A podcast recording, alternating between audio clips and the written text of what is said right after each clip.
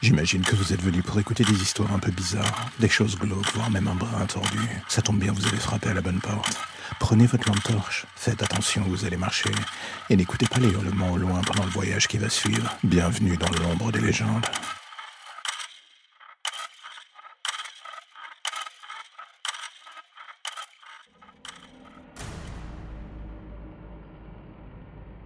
J'ai toujours eu une fascination assez bizarre pour les faits divers. Peut-être que cela a quelque chose à voir avec le fait que l'origine même de mon existence prend ses racines dans l'un d'eux.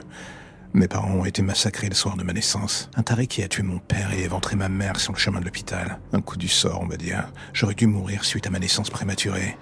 Mais heureusement, un flic et un infirmier qui arrivèrent sur la scène avant tout le monde réussirent à me sauver. Depuis ce jour, j'essaye de comprendre la raison de ce sursis. J'aurais dû mourir. J'aurais dû être avec mes parents jusqu'à la fin, mais non, j'ai survécu.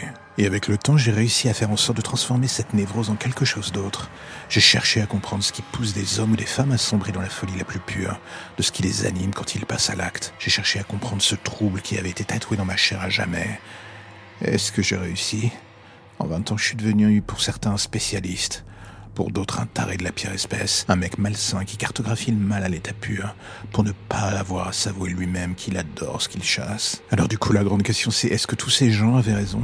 Je leur donnerai pas le plaisir de leur dire oui. La vérité se situe ailleurs d'une certaine manière. L'autre facette de ce merdier, c'est qu'au travers de mes recherches, j'ai surtout cherché à retrouver celui qui avait tué mes parents. Un certain Édouard Basilian, un gamin drogué à l'époque. Il avait échappé à la police, mais tout le monde avec le temps avait fini par le croire mort et personne n'avait plus cherché. Sauf moi, vingt ans plus tard, méthodiquement, via les différents éléments de sa vie chaotique, tout cela pour finir par arriver vers un point pour le moins surprenant. Ce salopard, il était encore en vie. Le meurtrier de mes parents. Ce type était sorti de la drogue, il avait refait sa vie et tenté d'oublier le monstre qu'il était, tout cela sous une autre identité. Il avait même réussi à reconstruire une famille.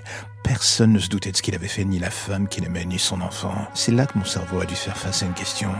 Est-ce que cet enfant de pute méritait de vivre après ce qu'il m'avait fait? J'aurais bien voulu vous dire oui, j'aurais dû le dénoncer à la police essayer de reprendre le cours de ma vie en oubliant et en arrêtant de vivre dans le deuil perpétuel. C'est ce que j'aurais dû faire. Mais la seule et unique vérité, c'est que je n'avais pas l'intention de le laisser vivre. Je voulais qu'il paye de la même manière violente et sans issue dont il avait fait preuve en détruisant ma famille. Et là, ce soir, alors que je regarde mon visage rempli de sang dans son salon, tout ça dans cette glace et que j'entends les gémissements d'agonie de sa femme encore vivante sur le sol, je ne peux m'empêcher de me dire que je ne ressens rien. Je pensais que la vengeance m'amènerait ce même sentiment de plénitude. Et en fait, non. La seule chose que je ressens, c'est l'odeur du sang qui envahit la pièce, ce sang sur mon visage, mon corps, mes mains, et ces cadavres sur le sol. Je les ai tous tués comme lui avec mes parents, je les ai massacrés pour rien. Je pensais valoir mieux que ces monstres que j'étudiais depuis si longtemps et la seule vérité au final, celle que j'ai eue dans la gueule, c'est de découvrir que j'étais juste le fruit de l'un d'eux, aussi abîmé et pourri de l'intérieur. Une expérience ratée marchant dans les pas de son géniteur par procuration. Et alors que la porte d'entrée de la maison volait en éclats et que les armes des policiers se levaient vers moi, je compris enfin que ma vie prenait fin de la même manière qu'elle avait commencé, dans un bain de sang.